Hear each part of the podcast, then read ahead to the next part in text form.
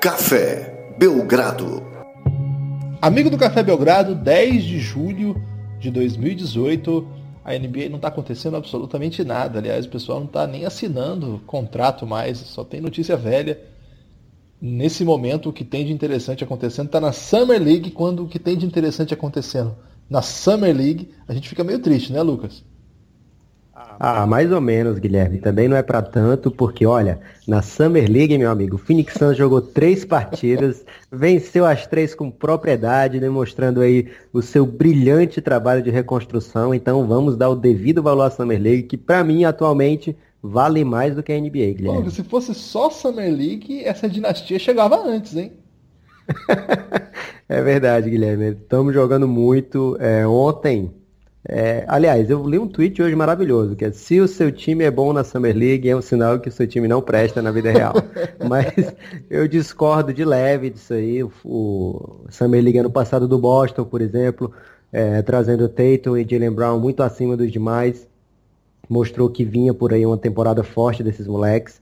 E o Phoenix Suns, claro, falta o que o Boston tem ao redor, né? Que é um grande, um grande elenco, um grande técnico, mas isso é coisa do passado, Guilherme. Agora o Phoenix Suns está realmente forte. O, o, Igor, o nosso cigano Igor, já vem colocando um sistema de jogo na Summer League que dá de 10 no que a gente tinha no passado, no time principal. Então estou muito empolgado com esse começo aí de temporada para esses meninos do Suns. E, mas não é só eles que estão brilhando, não. Tem mais coisa boa nessa Summer League. Acho que vale a pena a gente dedicar esse nosso podcast especial edição Summer League. É, acho que não precisa ir com tanta sede ao pote assim. não, falando sério agora, a Summer League é, tem todos os, os sinões. Tem, existe essa palavra sinões? O plural de sinão. Tem todos esses é, cuidados que a gente tem que tomar, mas assim, se a gente não for falar de Summer League, a gente nem assiste. Como não tem nada passando, a gente está assistindo muito a Summer League. Lucas, eu devo ter visto já uns 30 jogos de Summer League. Eu falo mal, mas pago pau. Não tinha uma música assim? Então, eu vi muita coisa, vi muita coisa muito ruim, mas também vi muita coisa bem legal. Então, esse podcast vai ser um pouco para tentar é, ver o que, que dá para aproveitar de análise aí desses primeiros jogos, principalmente para os calouros, né? Aquele jogador que está no quarto ano da, da Summer League, tentando um contrato, e a gente não vai prestar tanta atenção porque não tem nada de novo ali, né? Então a gente vai tentar especular aí o que, que tem de bom, o que, que tem de diferente aí, que dá para prestar atenção. O que, que dá para falar desde já, de positivo ou de negativo, sempre tomando muito cuidado, mas enfim. É, a gente está aqui para isso também, né? Se a gente tivesse é, medo de, de, errar, a gente não fazia um podcast, a gente ficava quietinho.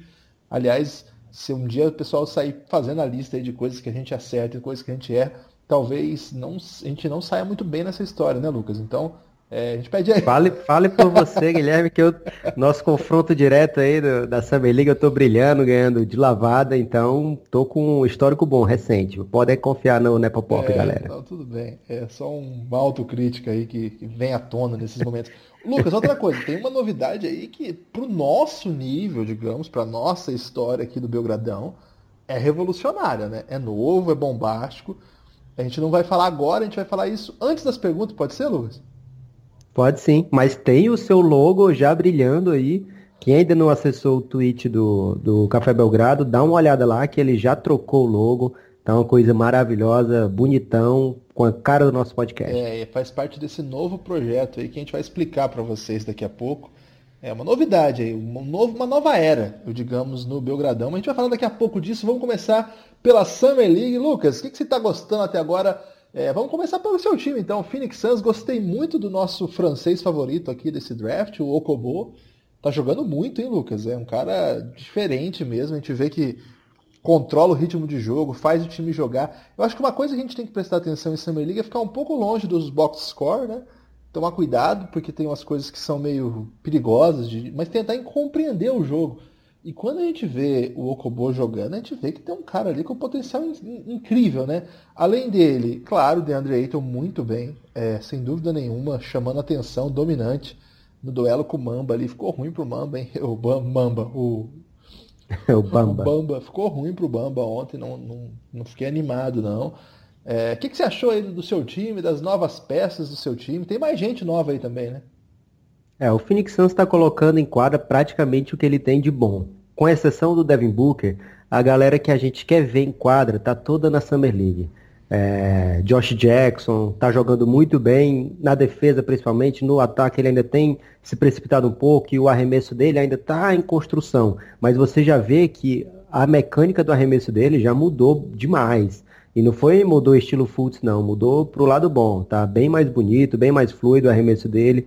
É, então dá esperança aí que ele se torne um, um chutador confiável para esse Phoenix Suns que deve abrir espaço para os seus chutadores quando colocar é, em quadra DeAndre Ayton, Devin Booker é, e um sistema de jogo organizado, eu acho que vai ter muito espaço aí para o nosso ataque melhorar.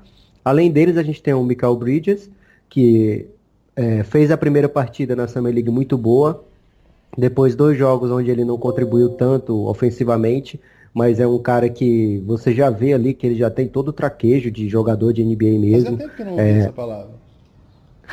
não deve ser aquele cara que demora muito para se acostumar com a velocidade do jogo, né? A gente vê muitas vezes novatos que demoram um pouco assim a, a pegar o ritmo do jogo. Até o próprio Josh Jackson foi um novato assim que demorou para encontrar o espaço dele, a velocidade do jogo, o tempo é, do jogo, de como é jogado na NBA, né? Então ele fazia muita besteira, entregava a bola assim, sem por tentar fazer demais, é, sem fazer a leitura correta. E a gente vê que isso no jogo dele já mudou. Ele consegue hoje umas infiltrações incríveis. É, e durante a, temporada mesmo, ali o final de temporada, ele fez jogos de 30 pontos. Então foi um cara que com o tempo ele se adaptou melhor. Foi uma das pouquíssimas coisas boas da temporada do Phoenix Suns foi o Josh Jackson ter encontrado o seu jogo assim ainda no seu primeiro ano. E o Michael Bridges ele já aparenta ser um cara que vai se encaixar com uma certa com uma certa facilidade nesse elenco do Phoenix Suns, que ele vai jogar já, é, fazer, tomar decisões corretas. E olha, Guilherme, tem uma parada no jogo dele que eu tô, tô até hesitoso, não sei se existe essa palavra, mas eu tô hesitando bastante de contar aqui, porque é para não zicar o cara. Mas você pedindo, eu falo. Ah, eu, Lucas, por favor.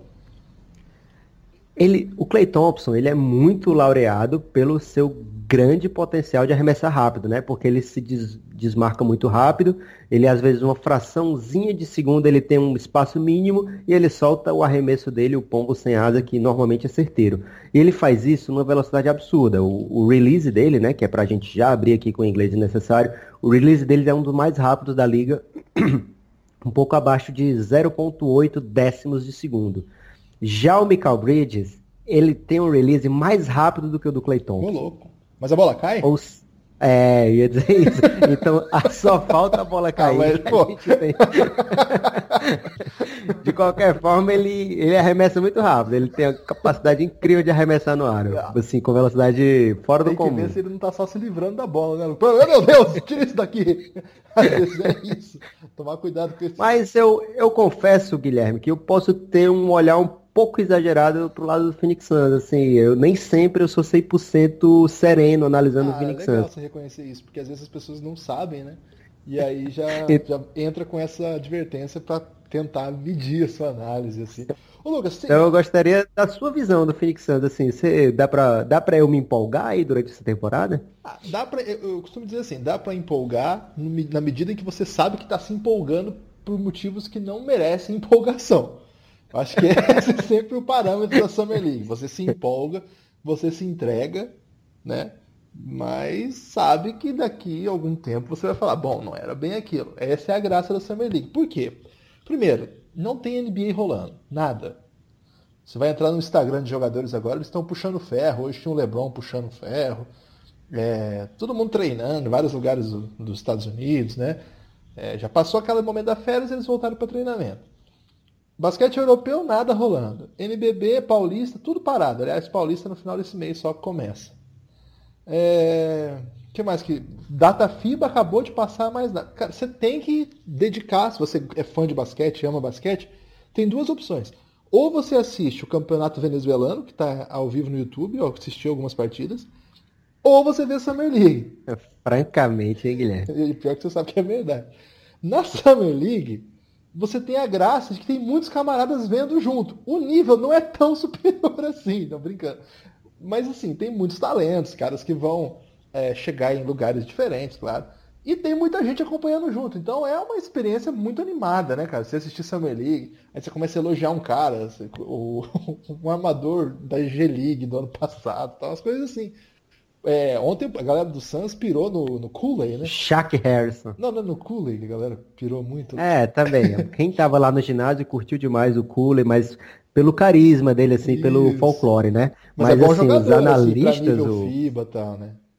É, mas aí a galera já pirou no Shaq Harrison como se estivesse se empolgando de verdade, que já é um pouco mais perigoso do que quem tava bradando pelo Cooley lá. É, então vamos com calma.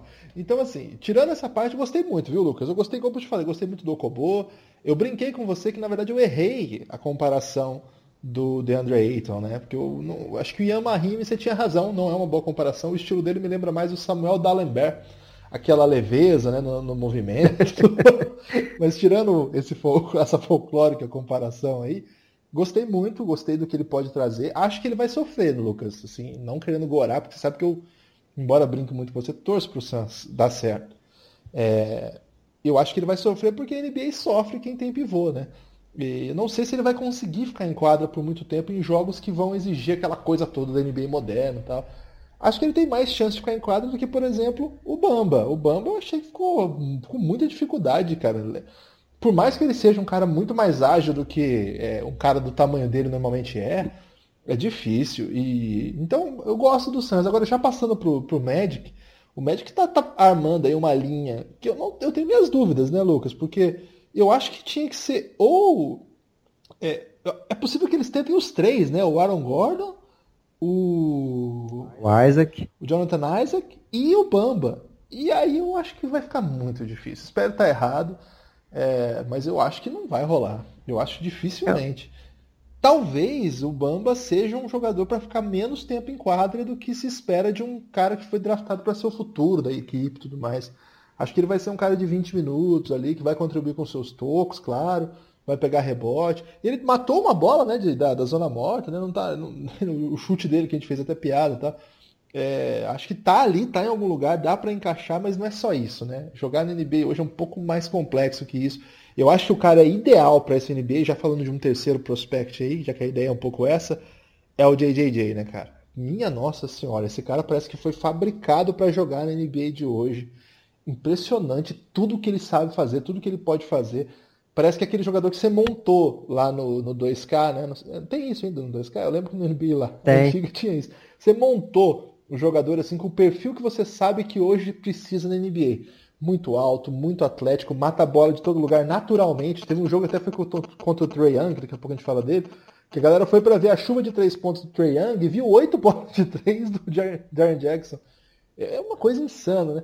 Eu acho que é um pouco diferente do Eiton e muito diferente do Bamba. Mas como é que você vê essa questão dos pivôs chegando? A gente está falando dos caras que foram top 6 ali, né?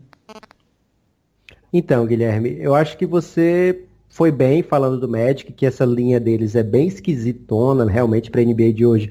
Eu acho que eles não vão ter como botar essa linha em quadra com frequência, que é com o Isaac, o Gordon, que assinou, reassinou com eles um salário já bem considerável, assim, de craque do time, e o Isaac, né? E o Bamba, desculpa não, não vai ter como os três jogarem juntos, vai ser bem complicado. Agora, não dá pra gente negar que eles têm na mão um prospect maravilhoso, que é esse Jonathan Isaac. Bom jogador, hein?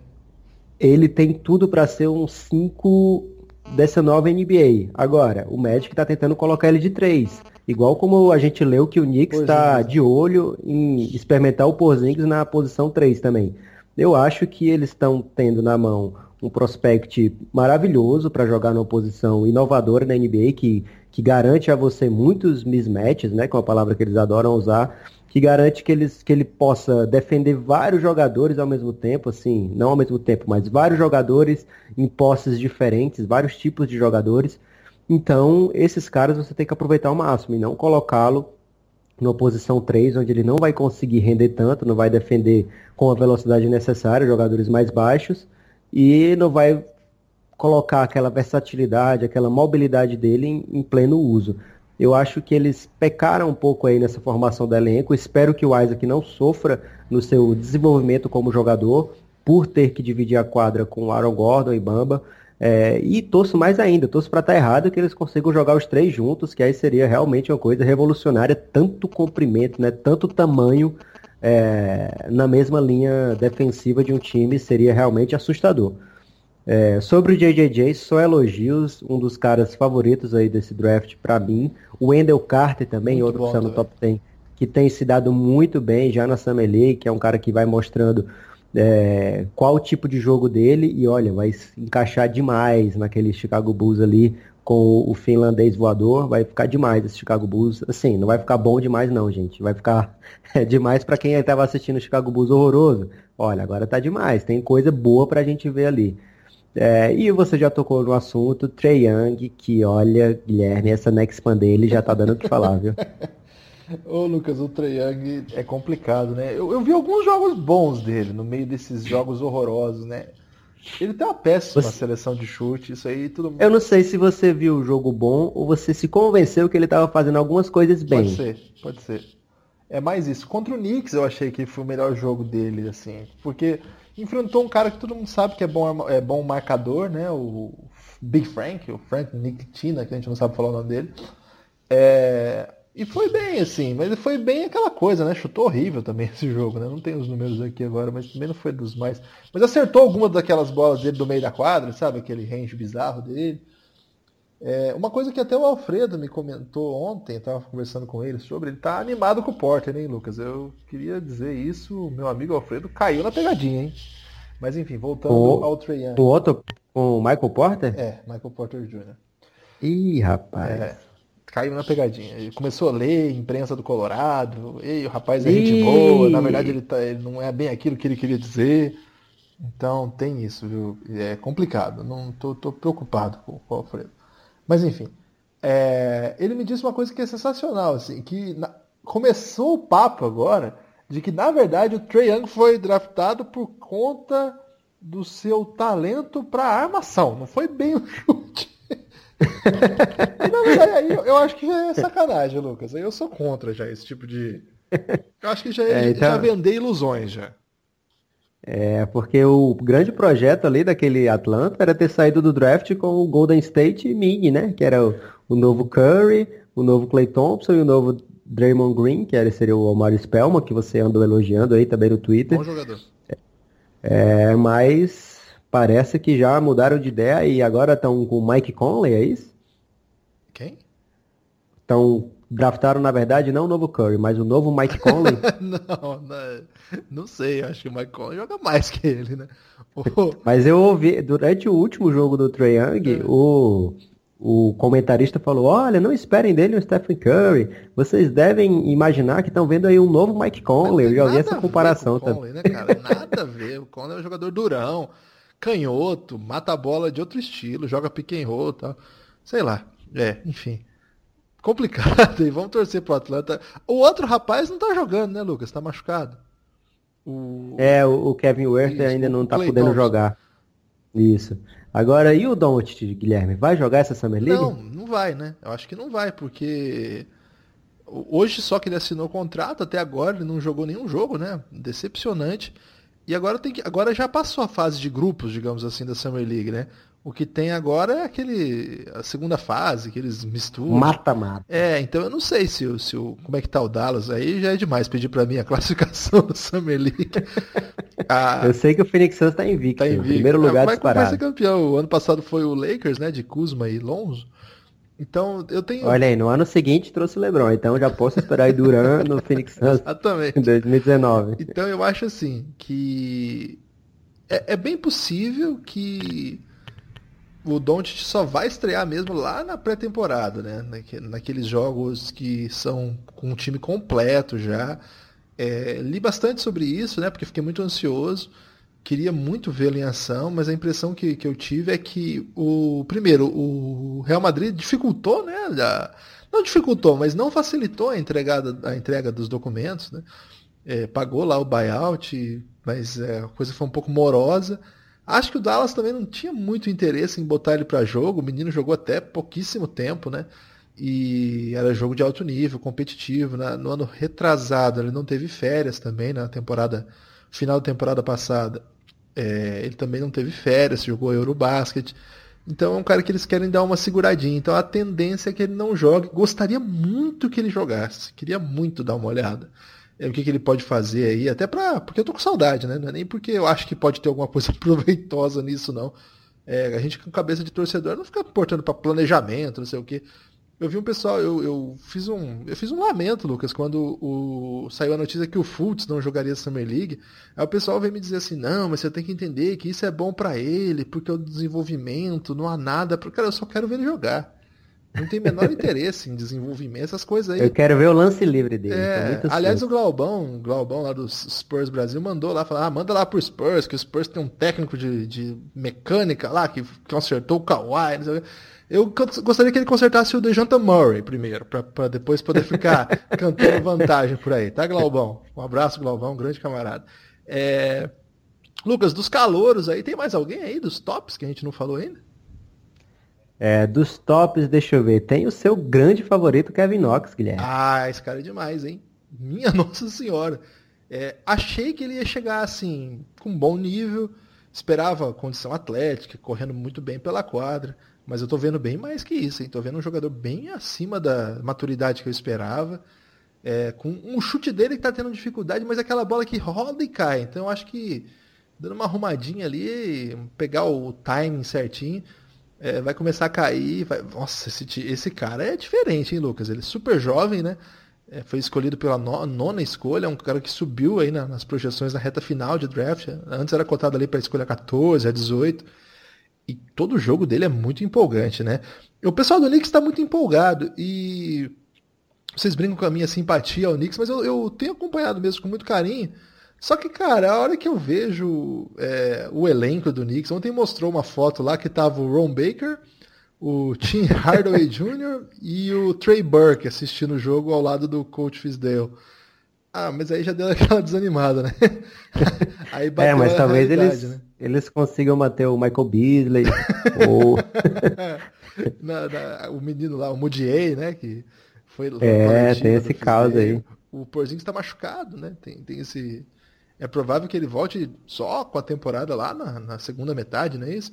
Então, é, já, já havia até especulação de que talvez ele nem joga a temporada que vem, espero que seja mentira.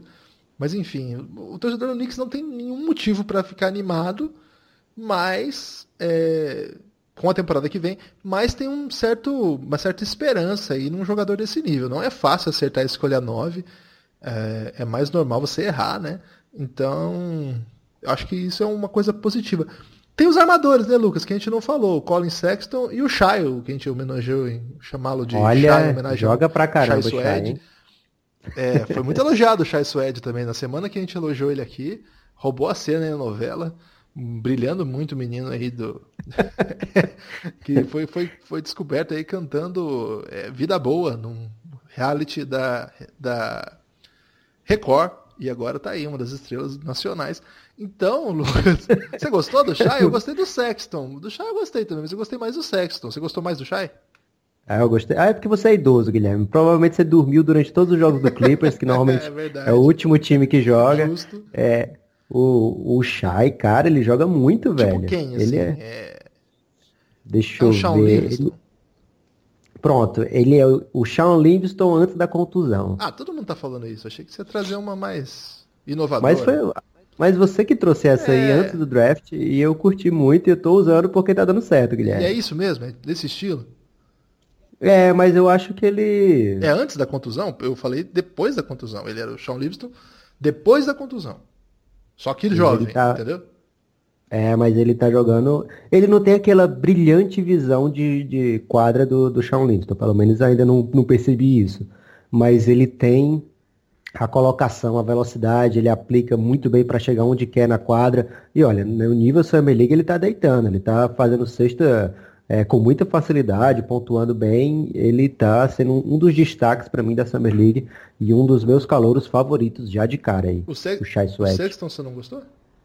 O Sexton eu confesso que eu não vi, porque quando vejo que é do Cleveland eu já fico é, meio deprê, lembrando as últimas presepadas que eles vieram, fizeram. É, então ainda não parei para ver um jogo do, do Cleveland. Também é hora que normalmente minha filha está acordada ainda. Não, é bem legal. Esse é, é, é, o tempo que eu consigo ver, né?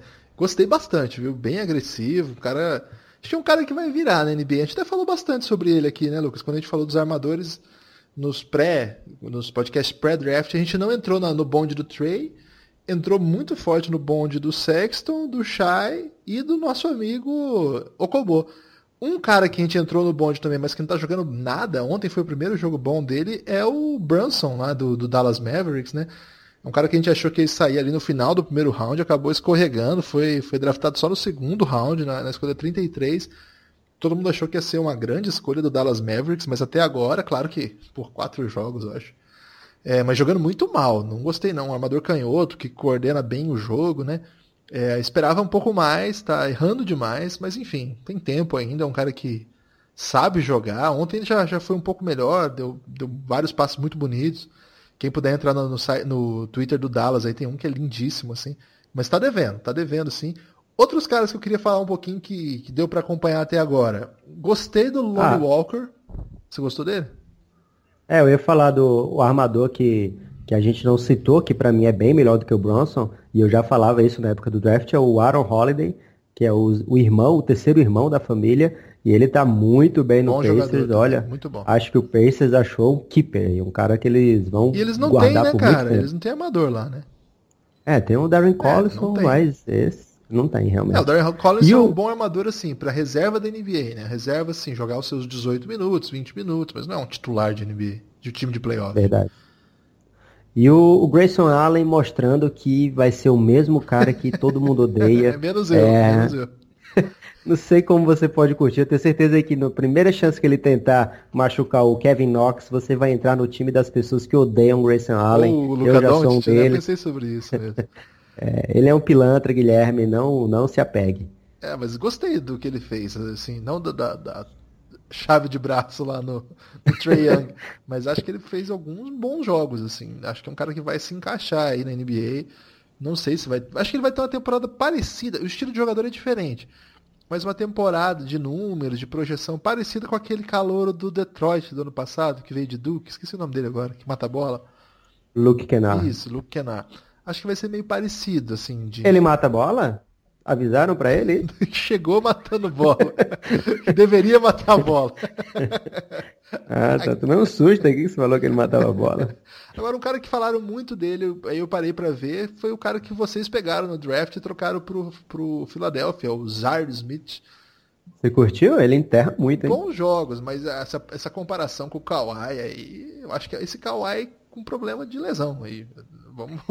Não, acho que não rola essa comparação rola, com o Kawhi. Rola essa comparação. Sério? Rola essa comparação. Que viagem, cara. Não, não é isso não. É, Bem longe é, disso. Ou, ou eu tava dormindo e sonhei. Aí num crossover, quando a gente sonha, a cabeça fica meio confusa, né? Pode ter sido. Mas você ia, você ia falar do Lone Walker. Eu gostei dele. O que, que, você viu aí dele? Gostei. É, como eu disse, acho que no Twitter, no podcast eu não disse, é, o Spurs precisa ser é, avaliado do zero de agora em diante, assim, dos últimos três anos para cá. Porque é, a gente ficou muito tempo falando assim, nossa, o Spurs não sei o quê. Ah, claro que esse cara ia ser pego pro Spurs. O Spurs nunca erra. Tá? Ficou uma coisa assim, porque depois que eles acertaram no Ginobre, escolha 59, 57, não lembro. Tony Parker, escolha alta de final de primeiro round. É, Kawhi na escolha 16, né? Acho que foi 16, 14, 15. 15. Então, assim, todo mundo falou, nossa, o Spurs sempre sabe o que está fazendo. Nossa, os olheiros internacionais de Spurs são maravilhosos. Tá? Cara, já tem uns anos que o Spurs não acerta uma. O pessoal fala, ah, o Dejanta Murray foi o segundo time de defesa no seu segundo ano de NBA, ou o primeiro time de defesa, segundo time... Ok, você acha mesmo que o Dejanta Murray está entre os cinco melhores defensores da NBA hoje? Evidentemente que não está. É um jogador relevante? É um horror de escolha para? Claro que não. Escolha que legal. Eu acho que o Spurs precisa ser melhor avaliado. A gente tem que agora começar a olhar tudo que o Spurs faz com um pouco de cuidado. O contrato do Patrick Mills foi um absurdo. É, o contrato do Gasol, essa confusão que eles fazem, né? Porque eles pegam um cara com tantos anos, aí promete não sei quanto, aí depois desfaz o contrato e faz outro contrato. Deu certo por muito tempo, não tá dando mais. O Spurs não é mais relevante hoje. Até dois anos atrás era super relevante. Hoje o Spurs caminha para uma jornada estranha, né? É, o pessoal ficou bravo comigo no Twitter aí, porque eu falei do, do contrato do Bertans, que eu nem acho que foi um horror o contrato. Eu só disse assim, o Spurs está louco para ficar pequeno. Não é por causa desse contrato que o Spurs vai ficar pequeno. E obviamente que isso é uma figura de expressão. Nenhum time está louco para ficar pequeno. Ah, meu Deus, eu quero ficar pequeno. Vamos explicar então. É... Esse tipo de movimento é de alguém que está fazendo ajustes porque tem as peças necessárias. O Spurs não é isso. O Spurs precisa remodular tudo. O Spurs não precisa de um contrato de quatro anos de um cara que é um contrato baixo, ok? Não vai atrapalhar grandes projetos. Cara, o Spurs precisa tomar tenência, precisa dar outros passos, precisa resolver o que vai fazer. É, eu acho que o Spurs vai empurrar com a barriga, a sinalização que parece ser, vai empurrar com a barriga até o Popovich é, se aposentar. Especula-se que vai ser depois da Olimpíada de Tóquio 2020. Essa semana o Spurs perdeu o Tony Parker, perdeu o Kyle Anderson, e acho que foi bom para eles. É, não que eu acho que seja bom, um símbolo, né? O Tony Parker foi MVP das finais, é um dos armadores mais espetaculares da história. Infelizmente não vai aposentar lá no time como aposentou é, Ginoble, como apos... vai aposentar Ginoble provavelmente, como aposentou Duncan. É, mas assim, deteriorou-se a relação lá do time mesmo, entre jogadores. Com... Essa questão do Kawhi foi muito estranha. E aí eu não sei. Então eu disse assim, o Spurs precisa ser reavaliado. Tudo que a gente fizer agora do Spurs, a gente tem que tomar mais cuidado. E, ao que parece, essa escolha do Lonnie Walker foi uma boa sacada, sim. É um cara bem interessante, é um cara que sabe driblar, sabe infiltrar, é, entra bem. Tem um chute até que, que decente ainda, não é não vai ser sua prioridade, né? Mas acho que vai, vai, vai conseguir se encaixar aí na NBA. Então tô, tô, tô curioso aí para o que vai acontecer com ele, mas acho que foi uma boa sacada nesse sentido. Desses caras, mais ou menos dessa altura do draft aí, é, foi dos que eu mais gostei. Claro que também, é, muita gente está elogiando o Okoji, Okoji, não sei como é que pronuncia também, lá do Minnesota, está jogando muito bem também, é um defensor interessante, né? O Keita Bates Diop também, lá do Minnesota, jogando muito tempo e jogando muito bem, ele foi uma escolha 40, estava cotado para final do primeiro round, acabou caindo para o segundo, mas é um cara bem interessante. Ele é um cara que, pelo que eu tô notando, é, o Minnesota tá tentando adaptar para ser esse pivô meio que sai, sabe? É, o Dallas está fazendo isso também. É, vários times estão inscrevendo é, alas para jogar de pivô. Acho que essa é uma tendência que, que deve acontecer. Lucas, falei muito. Fala de algum calor aí que eu não falei ainda. Ah, eu sou suspeito para falar do, do San Antonio, né? Porque eu gosto quando eles começam a mostrar que estão com problema. Então você fala preocupado aí do San Antonio não estar indo tão bem como antigamente. E eu só fico pensando que tá chegando a hora do Phoenix Suns ficar na frente do San Antonio de novo. Vai ser uma coisa maravilhosa, Guilherme. É, acho que tem um cara assim que dá pra gente chamar a atenção que você não falou ainda, que é o Mo Wagner, ah. o alemão, o alemão do Lakers. Olha, é, eu sei que é Summer League, eu sei que é, não dá para se empolgar, mas eu tô achando que o Lakers achou outra pecinha maravilhosa aí no, nesse fim de draft, que é onde eles têm escolhido muito bem nos últimos tempos. Boa, boa sacada. Gostei também do que vi dele. Tem outros caras interessantes aí do que a gente não falou. Não dá para falar de todo mundo, né?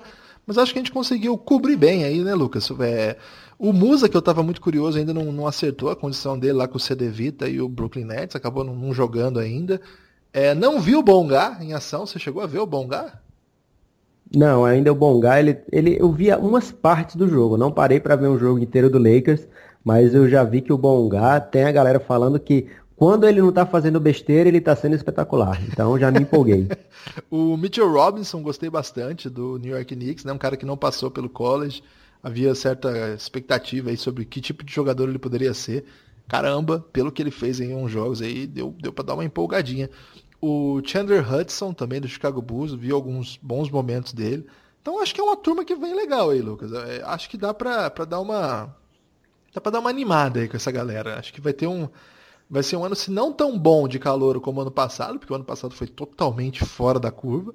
Mas acho que vai Sim. ser um ano que vamos ter algumas estrelas aí, né? De repente, até brilhando em playoff, nunca se sabe, né? A gente não sabe como é que as coisas vão se desenhar. Tô, tô esperançado aí. Acho que é uma boa definição. Podemos ir já para grande novidade ou você quer mais alguma coisa sobre os calouros? Vamos, que eu tô ansioso aí para saber como é que vai ser, se desenvolver essa grande novidade. Então é o seguinte, galera. A galera que está ouvindo a gente aí, é, daqui a pouco tem as perguntas dos ouvintes. Muita pergunta, umas coisas, temas polêmicos aí sobre seleção brasileira, coisa de NBB também, umas coisas meio tensas aí. Bastante coisa de NBA. Mas antes de entrar lá, é, Lucas, o que, que você faz hoje em dia com nove reais?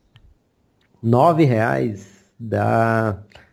Não dá para comprar um lanche no McDonald's, dá para comprar uma coxinha e um suco. É, seria um ótimo gasto, é, independente do seu valor nutricional não tão alto assim, mas seria um ótimo gasto. Sabe o que dá para fazer também com nove reais? O que, Guilherme? Ajudar a manutenção do Café Belgrado Podcast. Opa! você aí que ouviu a gente, achou que a gente não ia pedir dinheiro para você? Achou errado, otário. Não, falando sério, é, a gente lançou hoje uma, uma grande novidade aí na nossa plataforma. É, o Café Belgrado agora tem um espaço lá no Apoia-se é o apoia.se ou você só escreve cafébelgrado.com.br que já, se, já te direciona para lá. E lá nessa plataforma a gente desenvolveu assim algumas estratégias de produção de conteúdo para que a gente possa é, pedir o seu apoio aí para manutenção do podcast. É, a gente trabalha bastante, a gente fala bastante aqui, faz bastante podcast, mas tem algumas coisas que são gastos mesmo, gastos correntes, manutenção, manutenção de equipamento, manutenção de servidor, e a gente achou que, por bem, que seria interessante é, criar uma nova plataforma que a gente pudesse produzir outros tipos de conteúdo e também é, também conseguir fazer o, projeto se pagar, né, Lucas? Porque é, quando a gente tem que pagar para fazer o rolê, fica meio chato, né? É verdade, Guilherme. Não é uma coisa absurda, né? Nove reais. Também tem outras opções aí que você vai falar mais tarde. Mas, é claro, é camaradagem. Quem vier nos ajudar vai ser realmente porque gosta da, do nosso trabalho. Do, não é nem trabalho, né? Do nosso hobby, do nosso, da nossa dedicação, que a gente, as coisas que a gente fala sobre a NBA. É, então a gente tem noção do que o que a gente vai fornecer é, não faz sentido a pessoa pagar se for pelo conteúdo em si, né? Porque a gente acha muita coisa boa na internet de graça toda hora. Inclusive, vocês acharam esse podcast aqui e vai continuar sendo Isso, de graça para a maioria de quem escuta. Mas, é, no caso, quem puder nos ajudar vai ser de grande valia e um pouquinho de cada um ajudando dá para a gente chegar longe, né, Guilherme? É isso aí. A gente estabeleceu o seguinte, vou explicar mais formalmente agora, que é o seguinte. É, lá, o sistema do Apoia-se, a gente não conhecia, a gente foi conhecer hoje, só até montar lá. Tem algumas metas, a gente estabeleceu só três. E eu vou falar só da primeira por enquanto, porque não tem por que falar das próximas, né, Lucas? Porque é, quando a gente chegar na meta, a gente dobra a meta, né? Então, assim, a primeira meta que a gente tem lá é de 650 reais, basicamente para cobrir os gastos. Cobrir os gastos que a gente já gastou e necessariamente terá de gastar para continuar fazendo o podcast. Nós não estamos fazendo drama, se vocês não pagarem, o podcast vai acabar. A gente não está tá fazendo isso. Mas é que, na verdade, a gente gastou bastante, assim, não só com essa nova identidade visual que a gente está apresentando, mas com coisas é, operacionais mesmo. Por exemplo, a hospedagem do, do servidor que faz com que chegue até você esse áudio. Né? Não é gratuito, infelizmente. É, a manutenção desse arquivo também não é gratuita. No começo até era, só que a gente percebeu que a gente precisava manter esse arquivo para as pessoas, precisava continuar crescendo, entrando em mais plataformas. E aí aquilo que a gente estava apresentando não era o suficiente. Então a gente acabou contratando um serviço e é pago em dólar, não é tão barato, o dólar está piorando. Então, é, agora em outubro a gente fecha o primeiro ano, e para não fechar no vermelho, a gente vai precisar dessa força aí. Então, quem puder dar uma força, tem dois modos, na verdade três, mas o terceiro é pegadinha. Tem dois modos de você ajudar a gente. É... O primeiro, Lucas, é esse de nove reais, que é o Plano Belgradão. Que tal o nome? Excelente, eu acho que é, se a gente tivesse orçamento para pagar a pessoa que teve essa ideia, a gente pagaria. O Plano Belgradão, ele dá, ele, assim, a pessoa dá nove reais para a gente, a gente fica muito feliz. E, na verdade, é, o sistema do Apoia-se é o seguinte: não é nove reais você dá e pronto. Você tem que dar nove reais todo mês. A não ser que você vá lá e cancele. Você deu uma vez só e cancelou, espero que não. É um plano de assinatura, né? O Apoia-se funciona assim. É, alguns outros projetos são de contínuo, o cara paga uma vez só. O BLD é como se fosse uma assinatura, um plano mensal. Nesse de, de nove reais por mês, você tem as, assim, você vai dar essa grana lá e você não vai ganhar só a continuidade do podcast, porque a gente achou que ia ficar meio chato pedir e não dar nada além disso em troca, né, Lucas? É, enfim. A ideia, então, a gente vai produzir colunas exclusivas para quem tem esse conteúdo. Então serão pelo menos três textos por semana, é, meu, do Lucas e do João, é, três contando ao todo, claro. É, o Lucas vai falar de basquete do passado, eu vou trazer notícias de bastidores do NBB e o Lucas vai falar de cap. Lucas, você ganhou o nome aí, essa, essa coluna, você não teve escolha, é o Capo do Cap. Que tal o nome da sua coluna? Eu curti que você disse que eu ia falar de basquete do passado, do cap, só faltou me botar para falar de ah, NBB não, também. Vai ser o João. Na verdade Isso, é o João perdão. que vai falar do basquete do passado. É, eu não gostei do, do, do, meu nome aí, da minha coluna, mas vamos ver a aceitação da galera aí. Ô, louco, baita nome aí. Capo. Capo é, é um nome de. um cargo de relevância aí na cultura. Enfim. É, aí... Capo é nome de suco, Guilherme. Não, pô. Aí não. É outra coisa. O segundo plano é esse plano que chama Belgradão Insider. O que, que é o Belgradão Insider? Lá no Belgradão Insider, quem for assinante desse. Esse plano custa 20 reais. Quem for assinante desse plano vai ter acesso a uma novidade aí, Lucas. Algumas novidades. Claro, vai ter acesso Opa. a tudo isso que a gente falou até agora e algumas novidades. Quais? Vou dizer quais. Primeiro, as Belgrabombs. Opa! O que, que são as Belgrabombs, Lucas?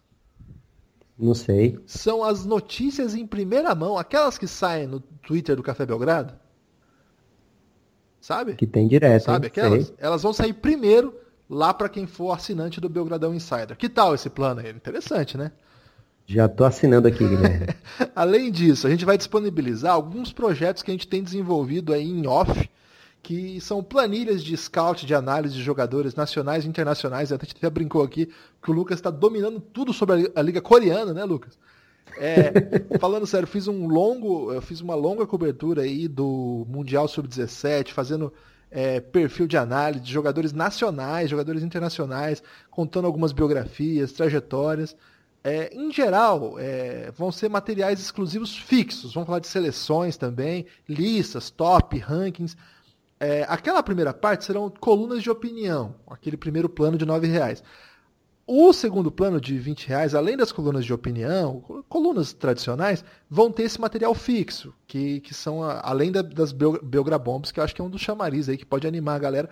Mas, de novo, como o Lucas falou, a gente quer fazer isso aqui para dar para as pessoas essa possibilidade de não só ajudar no vácuo, mas sabendo que, cara, é meio para dar uma força aqui mesmo para pagar as contas do podcast. A gente entende isso.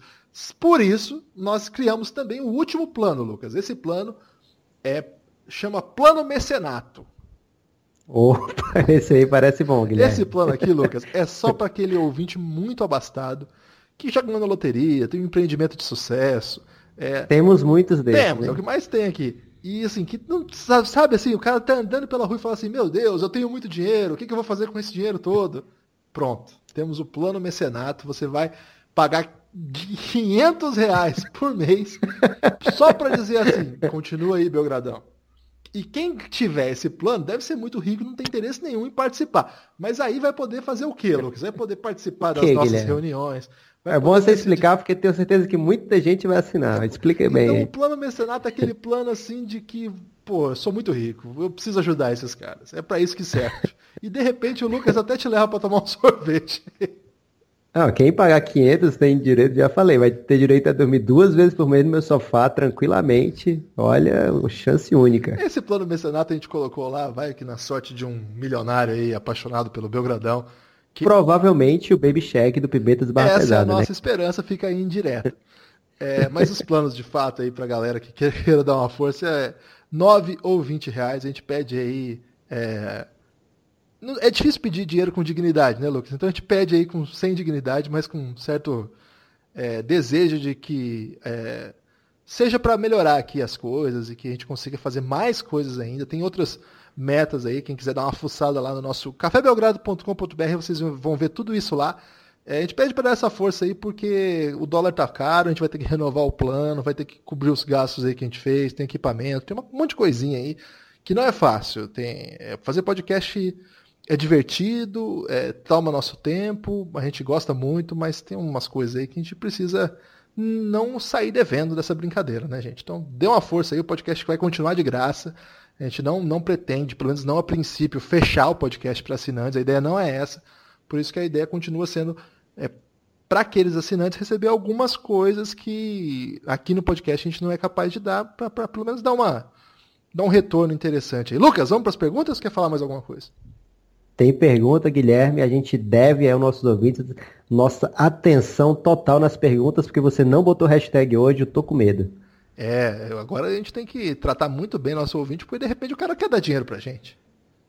Mas tem algum plano que deixa o pessoal te xingar, não, né? Não, não. xingar ainda sou contra, aliás. Esse é um dos motivos pelos quais a gente desenvolveu esse projeto. Porque não ganhar nada, trabalhar pra caramba e ser xingado é o fim do mundo, né? Então, pelo menos, vamos não, de, não pagar para trabalhar e ser xingado, que aparentemente é o que nos espera. É o que vai rolar. É, dê uma força pra gente aí, galera. É, é, é assim eu termino essa sessão ó, apresentando esse projeto apresentando a ideia assim, a gente vai ter muito conteúdo bem legal. E pela primeira vez na vida, Lucas, eu vou produzir conteúdo fechado. Eu tô até meio triste com isso, mas é por um bom motivo, né? Então, é, foram de 2003 a 2018, eu só produzi texto, cara, sei lá quantas mil, quantos mil caracteres, né? Já deve ter passado de milhões. Milhões. É, e tudo de graça. Ninguém teve que nunca pagar um real pra, pra me ler. Então, pela primeira vez, eu tô, tô fazendo esse projeto aí para fazer o Belgradão continuar existindo, gente. Claro que não vai acabar agora, mas é, se a gente não conseguir fazer isso ser minimamente viável, vai ficar complicado a longo prazo. É, e acho que dá para rolar. Tem, tem vários projetos aí fazendo isso em várias áreas e que, que tem sido bem sucedido. A gente espera conseguir também. É, então fica aí esse último pedido de esmola. Não é esmola, né, Lucas? É um carinho, né? Vamos lá, Guilherme. Perguntas. Luiz Teixeira. Qual o sentido do Hit querer Carmelo Anthony se não for por troca? Qual o sentido do Hit querer Carmelo Anthony? Se não... Eu acho que ele não entendi bem o que, que ele quis dizer, mas Trata o Hit quer o Carmelo Anthony. Ele, o Luiz é, Teixeira ele quer... cara de que quer dar dinheiro pra gente. Olha, Teixeira, eu entendi sua pergunta agora que eu percebi. Eu mas a real, Guilherme, é que o Hit está esperando o Carmelo receber o buyout de uma forma ou de outra, ou usando aquela stretch provision, né, que o Carmelo recebe parcelado, ou que o, o Oklahoma consiga trocar para algum lugar e esse algum lugar dispense o Carmelo de uma vez só, que tenha cap para isso, é, não interessa. O Heat e o Houston estão de olho no Carmelo, recebendo esse cara de graça, né, com salário é, no estilo daquele de Marcus Cousins no, no, no, Golden State, ou até mais barato. Então, é, não é provavelmente o que o Heat tem para oferecer por troca, que seria o contrato absurdo do Hassan Whiteside, e isso aí o, o Oklahoma quer distância não deve rolar não. Agora, estão querendo o Carmelo sim nesse esqueminha 0800. Aí ele se torna uma peça interessante para alguns times. O Atila, o Atila de Paula, que não é meu parente, mas um abraço, Atila. É, qual seria, mesmo assunto, qual seria o melhor destino para o Carmelo? Pensando nele, no time que vai receber o contrato e nas peças que o Thunder receberia, caso role uma troca. Ou seja, para você explicar, qual que é o melhor destino para o Carmelo Anthony pensando nos múltiplos agentes envolvidos? Eu acho que para a carreira do Carmelo, o melhor lugar hoje é o Houston. Por quê? Lá ele vai ter minuto para jogar, vai ser necessário que ele jogue, jogue bem, e ele vai estar ao lado de um grande amigo dele, que é o, o Chris Paul, e ao mesmo tempo de um MVP, que é o James Harden. Então, assim, é, a em tese, é parecido com o que ele tinha lá no Oklahoma, que é o atual MVP, que era o Westbrook, e um grandíssimo jogador, Paul George. Mas, na prática, é bem diferente. Por quê? Porque o estilo de jogo dele combina mil vezes mais com o James Harden do que com o Westbrook. Combina muito mais com o Mike D'Antoni do que combinava com o Donovan. Então, com Billy Donovan. Então, é, eu acho, na minha opinião, que o Carmelo no Houston é onde ele vai ter como se reinventar. Agora, ele é um jogador que vai ser atacado na defesa? Vai, mas não no, no tanto que o Ryan Anderson, por exemplo, é atacado quando ele naquelas trocas. Então, ele é um jogador que pode sim ser muito útil para um bom time, se esse bom time não depender do Carmelo Anthony ficar com a bola por 10, 12 segundos procurando um jeito de fazer uma cesta. Então ele vai ter que se reinventar dentro da NBA e o Houston, na minha opinião, é o lugar correto para ele tentar fazer isso. Você tem alguma restrição quanto a isso? Não, não. Você, você é o grande especialista aqui em Carmelo Anthony. o Ricardo Peralta, Lucas, está dizendo o seguinte. Vejo muita gente hashtag empolgada com a Summer League, inclusive o Café Belgrado. Qual é o peso efetivo dessas peladas? É, o Ricardo Peralta, a questão é a seguinte: se eu quisesse ficar deprimido, eu assistia Jornal Nacional é, eu assistia um documentário sobre a extinção das araras. que tem acontecido aí. Eu tenho muito medo de que isso aconteça. Eu vejo basquete para ser feliz. Eu não vejo basquete para ficar deprimido. Não tem basquete rolando. Cara, eu vou ver a Summer League e vou me divertir pra caramba. E pronto, não seja triste. A vida é feliz. O que, que você achou disso, Lucas? Eu acho que o Peralta, ele tá triste aí porque o time dele costuma ir mal na Summer League, que é o Portland. E o, o craque dele quebrou o nariz, que é o Zach Collins, então ele fica querendo jogar areia na nossa empolgação com o Phoenix e com o Knicks, Guilherme, porque a gente tá muito bem. Não, a gente não, mas não seja assim, Peralta. É, o Gustavo Godoy mandou várias polêmicas aqui, hein? Ele superou o limite do jornalismo brasileiro de duas em uma, mandou quatro perguntas, então eu vou, vou pedir para que a gente seja muito ágil nas respostas. A primeira, fica comigo, Lucas. Marquinhos e o Croata. Quem tá certo? Até que ponto isso atrapalha a seleção das eliminatórias? Marquinhos e o Croata, quem tá certo? O Marquinhos.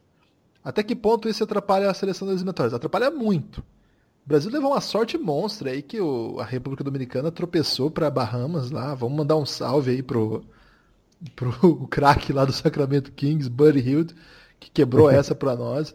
Vai chegar com uma vitória a menos, a menos e deu uma deu uma salvada monstra aí pra gente, viu? Porque senão a coisa ia ficar bem tensa nessa segunda fase das eliminatórias. Mas Guilherme, ah. é, será que o Buddy Hield não vai enfrentar a gente também? Não, não, ele já tá eliminado, por sorte. Ele... Ah, então não, então não carrega não carrega. Essa é a novidade desse, desse ano dos Sério? Vai carregar. Bacana, então. Valeu, Buddy Hilde. É, deveria ser... É, pra você essa, Lucas. Deverá ser duro pro Bial disputar um clássico contra seu filho Davi Rosseto, agora no Flamengo? Olha, é uma relação aí desde o NBB 6. É, o Davi jogava aqui no basquete cearense, onde o Bial era o técnico, e o Bial foi pro Vasco, o Davi pro Flamengo. É, vai ser. O Biel é muito emotivo, né? Então eu imagino que tenha muito choro aí antes, durante e depois desse jogo. É, Scott Machado em Franca, é possível? Ô Gustavo, eu, ontem, quando eu li essa mensagem, eu, eu, não vou lembrar, acho que foi o Lucas, né, lá de Bauru, que postou. É, o Lucas é, postou que. Eu não lembro sobre o nome do Lucas, desculpa. Mas ele postou, a informação foi dele, que eu vi pelo menos em primeira mão que ele estava muito perto em Franca e o Scott estava até jogando na hora na Summer League, eu achei meio confuso.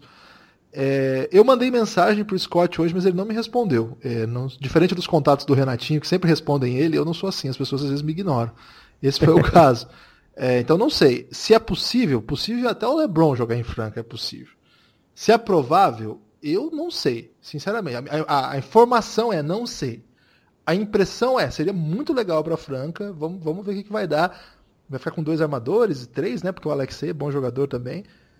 É, não sei, seria uma contratação de peso, claro. Não sei se casa bem aí com o time no sentido de, de formação de elenco, mas sem dúvida seria um grande armador. Jogaria ao lado do melhor armador do último NBB, o Elinho, né? E talvez um dos melhores jovens da posição, o Alexei. Então não sei. É, enfim, é, acho que não tem muito mais que falar além disso. A última para você, Lucas. Mbappé ou Neymar? Ah, não vou ser traíra não. Aqui é time Neymar. É, Mbappé joga muito, mas o Neymar é brasileiro. Trouxe uma Olimpíada aí, que é o que a gente mais queria. Então sou Neymar. É, agora o Too Much Sauce. Não sei o nome dele, hein, cara. O perfil dele Deve tá ser Much Sauce. é Gu, acho que é Gu, hein? É, perfil... Gustavo Dias deve ser. Gustavo Dias, será que é isso? É, tá, o perfil dele está escrito desorientado. é, qual a melhor escolha de segunda rodada até agora na Summer League? Boa pergunta, hein? Eu gostei muito do, do de Anthony Melton, eu acho, do, do, do Houston Rockets. Jogando muito, hein? Mas não deve ter muito tempo na temporada regular. Eu sei que você gostou, eu já sei até qual time onde ele joga. Quem foi que você gostou, Guilherme? É, esse, esse mesmo. Mitchell Robinson, acho que é meu favorito até agora. Gostei muito do, do Okobo também, que é a primeira escolha. Né? Mitchell né? Robinson joga onde? No, no Orlando? Não, joga no Knicks. o, gostei também do. O Diallo, né? Você me falou. O, o Diallo. Hamidou, Hamidou Diallo. É, fez uns bons jogos pro Oklahoma, né? não jogou o primeiro jogo porque tinha que completar a troca do. Ele veio numa troca na noite do draft, né? Ele tinha que completar Foi. essa troca, não jogou, mas depois jogou, fez alguns jogos bons, mas eu acho que o... esses aí que a gente comentou foi, foram melhores. E a gente já falou também do Keita Bates Job, né? Que também está jogando bem. Acho que é que o Thibodeau não gosta de calor, né? Então, mas ele é um carolo meio velho, então é, então pode ser que jogue. Essa é a chance dele, mas também não é das maiores, não. Então, dos que eu me lembro é esse, né? Eu vi, vi um pouco do Costas Antetokounmpo, não achei ruim não, fiquei até meio animado.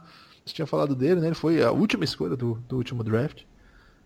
O Gary Trent tem conquistado também o, o Damian Lillard, né? Mas também deve demorar um pouco a jogar. Muito novo. É, o Douglas, o Douglas Closer.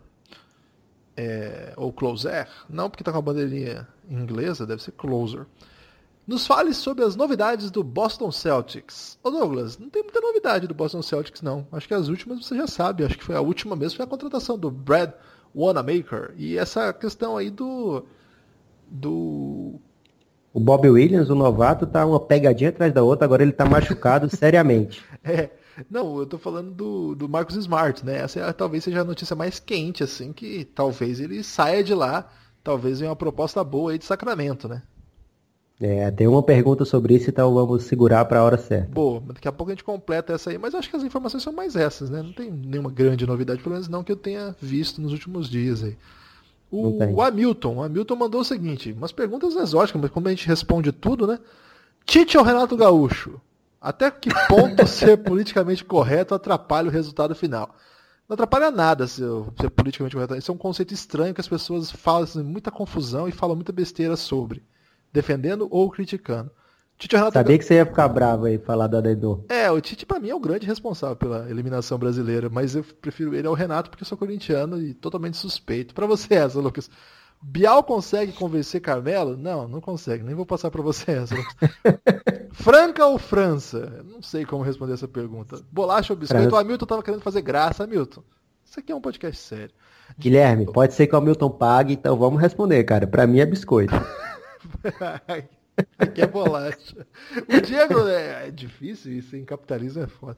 Diego Nobre Martins, o Diego Nobre mandou o seguinte: Salve amigos do Café Belgrado. Salve, Diego.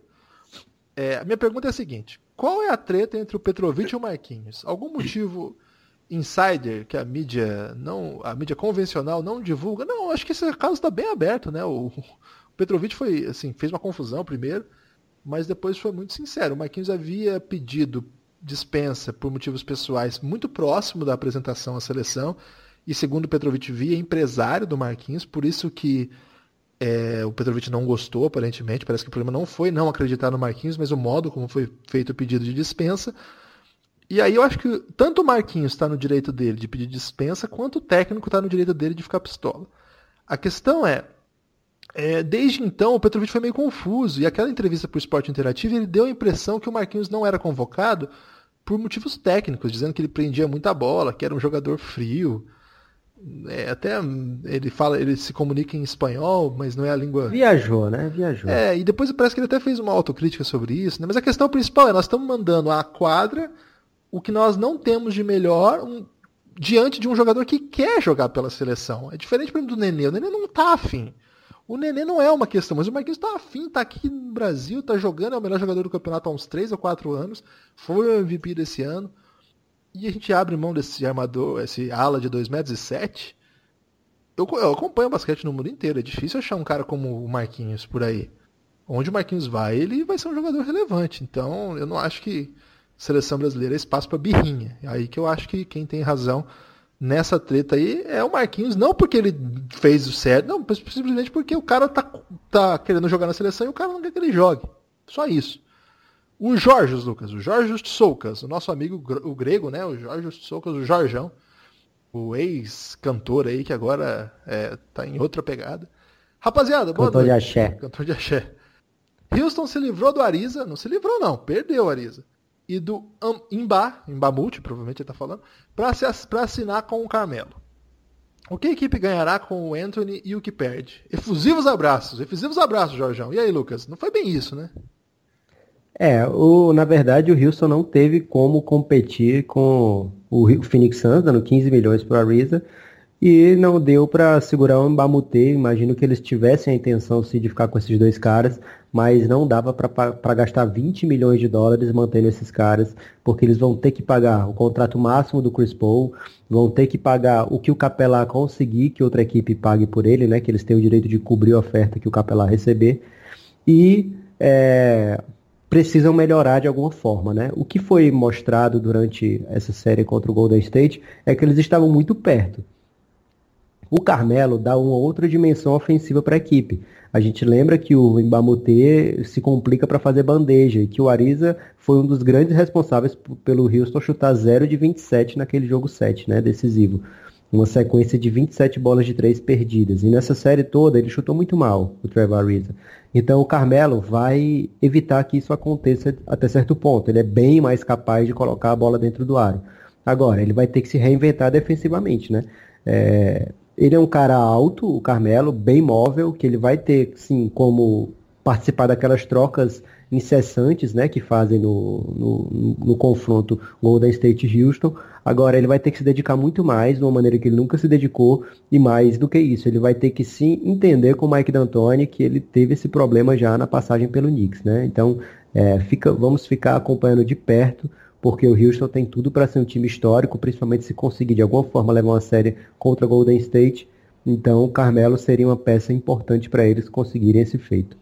É, o Kleber quer saber o seguinte: com a possível saída do Kawhi e a saída de Tony Parker, caso os Spurs seja eliminado na primeira rodada dos playoffs, seria uma surpresa o Lamarcus pedir para ser trocado?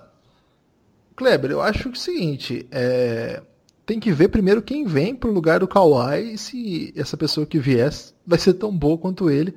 Caso não, vai ter, o Spurs vai ter dificuldade de chegar aos playoffs sem, sem o Kawhi é, com esse elenco aí. Claro que o ano passado chegou, né? O Spurs sempre joga muito bem coletivamente, sabe muito, tem um técnico sensacional, sabe muito bem jogar o jogo.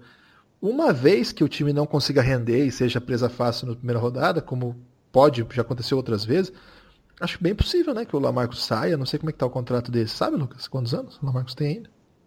Ele tem ainda mais dois anos, mas olha, o seguinte, é, tem que ver se o Manu vai ficar. Não é, não é só o Manu foi um cara é, de 40 anos compondo o elenco. Não, o Manu foi muitas vezes o principal jogador do San Antonio foi. na temporada é. passada. Então, se ele ficar, dá para o San Antonio ainda é, manter um pouco daquela pegada. Se o Manu sair, eles devem, sei lá, tentar alguma outra maneira de jogar, e não é fácil ficar se reinventando assim o tempo todo também, né? E agora tá bem mais pesada. No passado eles jogaram é, pelo menos metade da temporada com aquela certeza que o Kawhi ia chegar a qualquer momento para carregar o resto, o time o resto da temporada. E esse ano, se ele não for trocado e se não, não continuar se negando a jogar, é, vai ser um outro tipo de pegada do San Antonio, né? Já sabem que vão ter que carregar o piano sozinhos é, e o time não está conseguindo se reforçar assim é, não vai ter como ficar mais jovem de um ano para o outro. São peças em declínio e a tendência é que outros times passem atropelando. Né? O San Antonio teve dificuldade para chegar aos playoffs no ano passado. Foi a primeira vez desde a era Duncan que não fazia 50 vitórias ou equivalente a isso, é, quando tinha greve e tal. É, mas é, então já é um time que já mostra que está na descendente e isso muito me alegra, Guilherme. O Heitor, lá do canal Buzzer Beater, um canal bem legal do YouTube, recomendo aí que o pessoal siga. Ele mandou uma aqui, Lucas. Falando em Copa, nada mais certo do que o Belgrado comentar sobre a situação dos jogadores croatas. Canto fascista no vestiário, bandeiras encontradas pela FIFA, vida é, incitando movimento anti-Rússia, lavagem de dinheiro. Ô, Heitor, o negócio é o seguinte, depois que o Brasil perdeu, eu fiquei numa bad, cara, que eu entrei numa, numa trip aí só ver é, Summer League e Mundial Sub-17. Eu não vi nenhum programa jornalístico sobre Copa. Até que hoje me mandaram no Café Belgrado a, a segunda fase já da treta do Vida, que né, o pessoal explicando que na verdade ele estava exaltando o Café Belgrado. É o nosso podcast? Não, é curiosamente não, mas o, o pessoal falou, não, ele estava mandando mensagem para o Café Belgrado, que é um lugar onde ele jogava, ele jogava no Dinamo Kiev, lá em Kiev tem um café que chama Café Belgrado, e o que ele estava fazendo era mandar um abraço pro dono do estabelecimento, tem lá o dono, saiu essa matéria, viu Lucas? Em várias, em várias mídias do mundo todo tá o nome Café Belgrado bombando aí, então a gente tá Opa, aproveitando, já. de repente surge um assinante aí, né?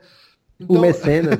então assim, Heitor, eu acho que essa questão é complexa pra caramba, é, o modo como foi consolidada é minha área de, de, de atuação essa, essa, esse debate aí não especificamente a desintegração é, da Iugoslávia e o mundo pós queda do muro mas o mundo Guerra Fria pós Guerra Fria é uma área que eu, que eu estudo bastante meu mestrado foi nessa área então assim, eu acho que essa situação é sempre muito complexa e a gente precisa ter mais fonte, precisa dominar melhor o idioma, ver qual é o debate. Então eu prefiro não comentar coisas que eu não tenho controle. Esse é, uma, é um controle que eu digo, o total conhecimento sobre o assunto. Essa é uma conduta que eu costumo ter é, quando a gente tem que tratar de temas que são sérios desse tipo. Precisaria pesquisar um pouco mais e ler o que aconteceu. Não estou por dentro de todas essas. Tudo isso que você falou é uma tese de doutorado, né? Canto fascista no, futebol é muito presente, é, bandeiras é, com movimentos ligados à extrema direita estão é, muito presentes é, no, no, com é, levantes pró-autoritários. Essa região especificamente teve alguns desdobramentos terríveis que ainda hoje são levantados novamente, como inclusive cantos de torcida.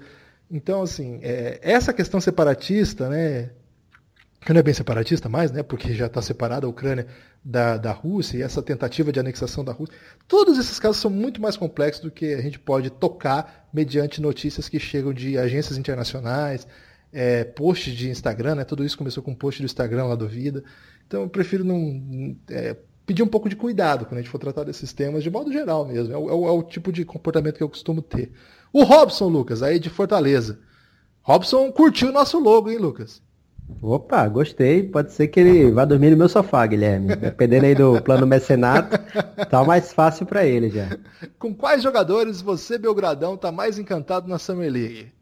É o Knox.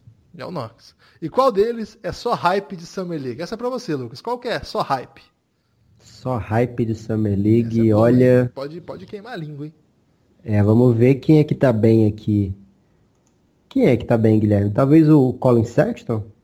É. Meio mal, você eu vai não, num cara eu, que você nem viu jogar. Eu, é, eu não vi ainda, então deixa eu ver aqui. Eu, eu aposto que esses caras do, do Minnesota, todos aí que estão bem, o, o Thibodeau vai dar um jeito de não colocar nenhum em quadra. Nem o Okogie, nem o, o KB, KBD, né? O cara lá, o Bates Job. Eu acho que ele, esses aí são só hype de Summer League que não vão jogar tão cedo na NBA. O André Rossi quer saber o seguinte: Carmela no hit compensa o risco? O agente dele é o mesmo do Dwayne Wade, o que poderia ser até um facilitador por conta dos salários. O cap do hit está totalmente engessado.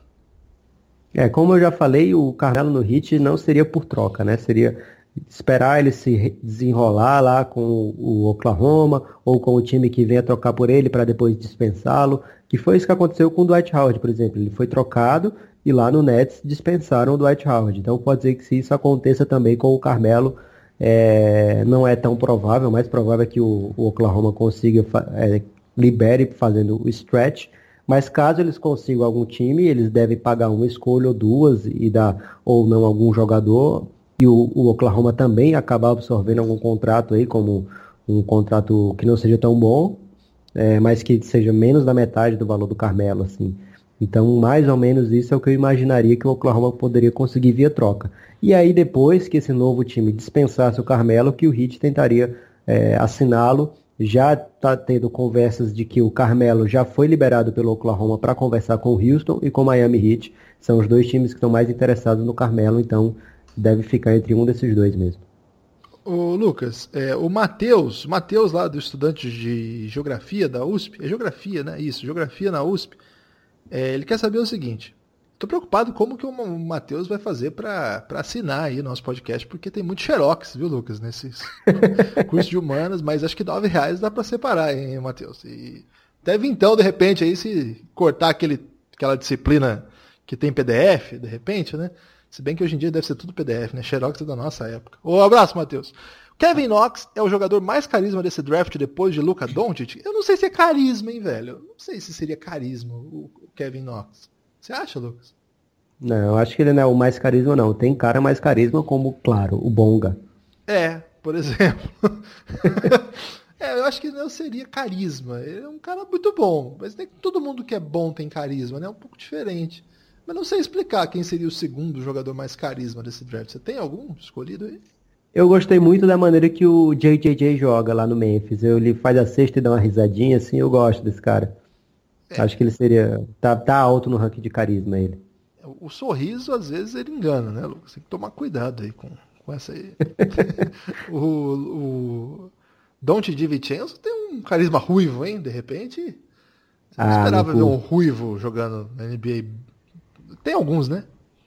É, mas o Di Vincenzo joga em Milwaukee e normalmente aqueles caras que eles pegam lá depois do grego é, são tão ruinzinhos que ele me lembra o Della Vedova, eu não sei quando é que vai ser ele vai ser o Della Vedova. E aí eu já vou olhar com outros olhos para ele. Eu não curto não o Di Vincenzo no Milwaukee. É, e ele faz outra pergunta ainda, o Matheus. O Real Madrid perdeu o Cristiano Ronaldo e Luca Doncic no mesmo verão. Aliás, no mesmo dia, né? Hoje saiu a rescisão, de fato, do Doncic. Hoje ele assinou lá com o Dallas e hoje anunciaram o Cristiano Ronaldo na Juve.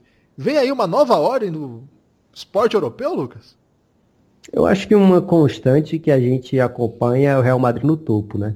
É, antes do Cristiano Ronaldo, eles tinham outro elenco maravilhoso, vivia lutando por título da Europa, então eu imagino que vai acontecer a mesma coisa de novo. Rapidinho eles estão aí com outro cara fodão, talvez até o Neymar, e vai estar, tá, continua no topo lá do, do, do, futebol. E o basquete, você sabe mais que eu que o, que o Real Madrid é o único que briga aí com esses turcos e israelitas aí pelo topo da Euroliga. Como é, Guilherme, lá? Não, é, eu acho que hoje é, o Real Madrid tá, tá à frente ainda. Da... Israel acho que tá um pouco abaixo, né? Tem o Maccabi Tel Aviv que é uma força, aquele... mas não tá no nível do investimento turco hoje. É... Então, e do russo, né? que são os dois grandes mercados assim do, do Oriente Europeu. Eu acho que o Real Madrid já substituiu o, o com outro esloveno, né? O Prepelic. Claro que não tem substituto o Donte, mas o Prepelic joga, joga muito, jogou muito na, no Eurobasket. É um cara que vai, vai. Eles vão dar um jeito de montar um time forte de novo. Isso não, não tem erro, não. A Euroliga esse ano, ela, ela perdeu muito do seu componente de imprevisibilidade, né? Desde o ano passado ela é jogada como liga mesmo. E aí só no mata-mata e tem playoffs normais. E aí no, no, Final Four, que é um jogo por um, então é, a tendência do Real Madrid chegar no Final Four é sempre enorme. E aí Final Four é pega pra capar, né, cara? Aí, aí é um jogo, jogo único, qualquer coisa pode acontecer. Acho que essa combinação de título europeu, tanto no, no basquete quanto no futebol, é uma coisa muito rara, a tendência é que não ocorra. Mas a tendência é que continue brigando sim.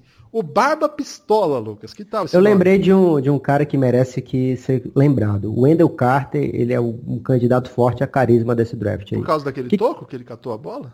Não só o toco, mas a roupa que ele foi pro draft é um grande indicador carismático ali, Guilherme. Eu não lembro qual que era.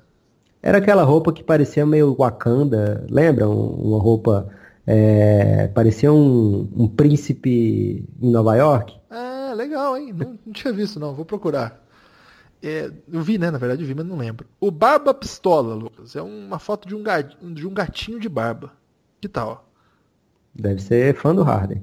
Na verdade, ele é fã do Memphis Grizzlies, hein? Quem diria? Ih, rapaz, por isso tá pistola, coitado. Qual. Ó, duas perguntas, vamos lá. O que dizer do meu Memphis com Conley, Brooks, Slow-Mo, JJJ e Mark Gasol? Que nem jogou e já curto demais. Não o Megazol, esse time completo. Ô, Barba Pistola, esse salário que vocês ofereceram pro, pro Slow Mo, vocês estão de brincadeira. É, o resto do time eu gosto bastante, viu? E acho que o, que o Slow Mo vai jogar bem aí, vai, vai ser uma, uma peça interessante, mas esse salário, você tem aí de cabeça, Lucas? Quanto que foi? Foi 37 milhões por 4 anos. É muito dinheiro, não é? Pra um cara que provavelmente não, não ninguém ofereceria isso, né? Bem estranho essa, ah, cara, não é tão, não é tão pesado. Se a gente pensar que é mais ou menos é, um décimo, menos de um décimo do salary cap, é, dá para dizer que dá para pensar pra... que é dois Demarcus Cousins. ah, mas aí não é, né? Isso aí é só é um preço exclusivo do Golden State. É, mas dá para pensar que é meio Parsons, e aí, já melhora, né? Melhora, é verdade. Eu, eu acho que o Memphis vem bem, viu? Eu acho que vai brigar. Tomara que jogue, né? Que não tenha problema de contusão. É um time que a gente quer muito ver, ver em quadra. Esse time que ele colocou, se jogar, cara, vai ser é, animado. eu acho que o, que o, o Kyle Anderson não chega para ser titular, não. Eles têm vários jogadores ali que, que compõem bem a ala. É, acho que acho que ele vai brigar ali, vem do banco e tal, mas eu acho que o resto. Ah, cara, com essa grana aí, eu acho que eles vão começar com ele titular sim. Tá, né? Então, já desanimei do, seu time, viu? Barba Pistola. mas JJJ e Margasol é uma dupla maravilhosa, hein? Poxa, vai ser bonito de ver com Mark Conley. Mike Conley. É, Felipe Ferreira, Lucas. Felipe Ferreira quer dizer o seguinte: estava lendo que o Cavs não está querendo abraçar o tanque. Vocês acham isso um erro? Tem mais perguntas ou só isso? Não, primeiro é isso. Depois eu. É o seguinte, eles, eles, se eles abraçarem o tanque, eles vão ter direito à, à escolha deles no ano que vem, que está protegido até a escolha 10. mas ao mesmo tempo o time deles é muito caro para ficar tancando, assim. Então, se eles jogarem playoff, eles vão receber é, dinheiro de do, daqueles jogos, playoff que rendem muita grana, né? Muito, é muito caro o ingresso que eles cobram nos playoffs.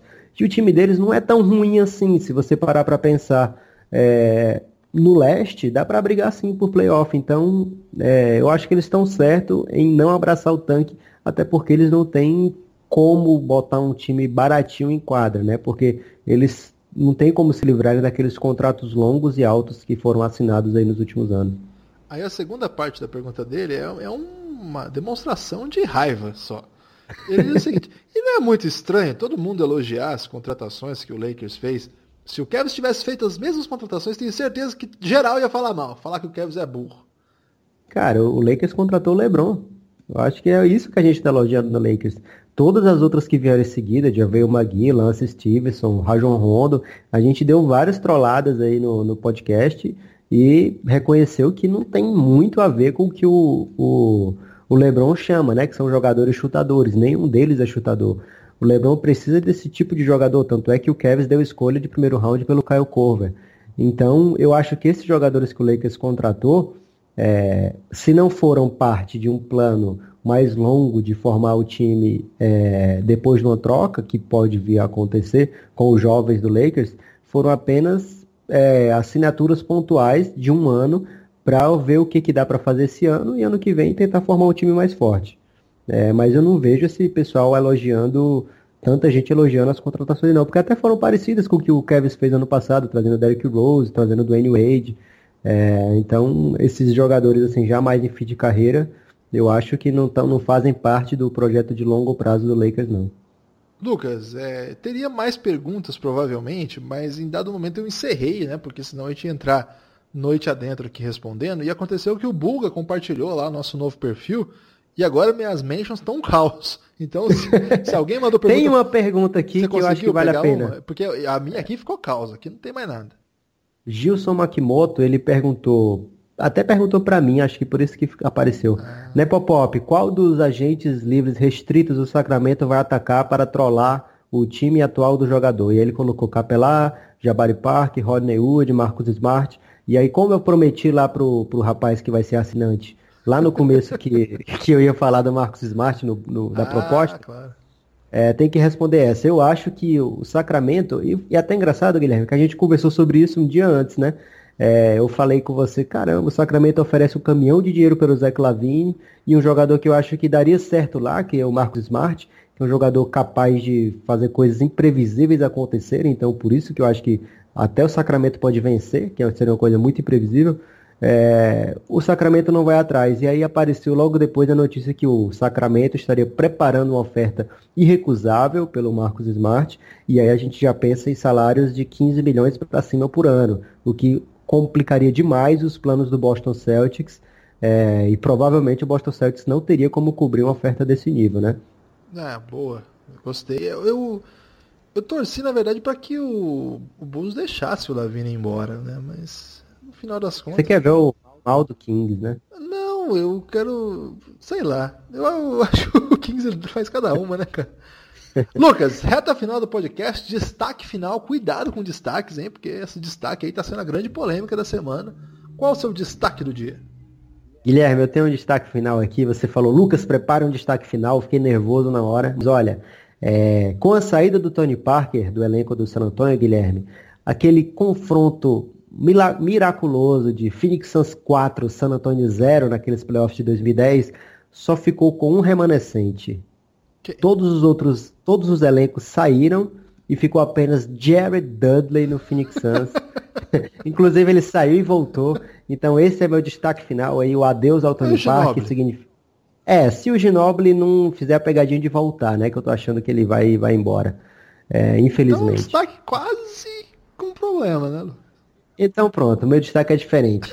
Pode ser que tenhamos um confronto Manu Ginóbili e Jerry Dudley nessa temporada e que seria, marcaria aí o, confronto final daquele embate que foi Phoenix Suns 4, San Antonio Spurs 0 nos playoffs de 2010, aí o fim de uma era é, desse, desses dois times que dominaram o oeste da NBA por tanto tempo, né, que foi o período que eu mais me apaixonei pela NBA, que me tornou esse viciado hoje aí, que sofre bastante com o Phoenix Suns. Você tem um destaque também, não tem? Eu tenho, Lucas, porque o Yao Ming, é, ontem, dia 9 de julho, se formou em economia pela Universidade de Jiaotong, de Xangai.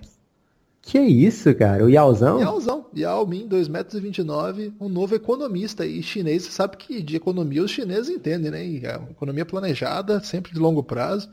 Temos aí Yao Min como um novo economista chinês, um sábio chinês. Sinistro, hein? Já pensou se ele vir aqui é, ser o economista que a gente vai receber muito dinheiro agora, né, Guilherme? Com o apoio do pessoal aí, vai ser milhões e milhões talvez a gente contrate o Yao aí para tomar conta das nossas finanças. Ou no mínimo comprar nossa dívida, né? Que é uma grande estratégia chinesa aí de crescimento. um forte abraço, Lucas. Valeu, Guilherme.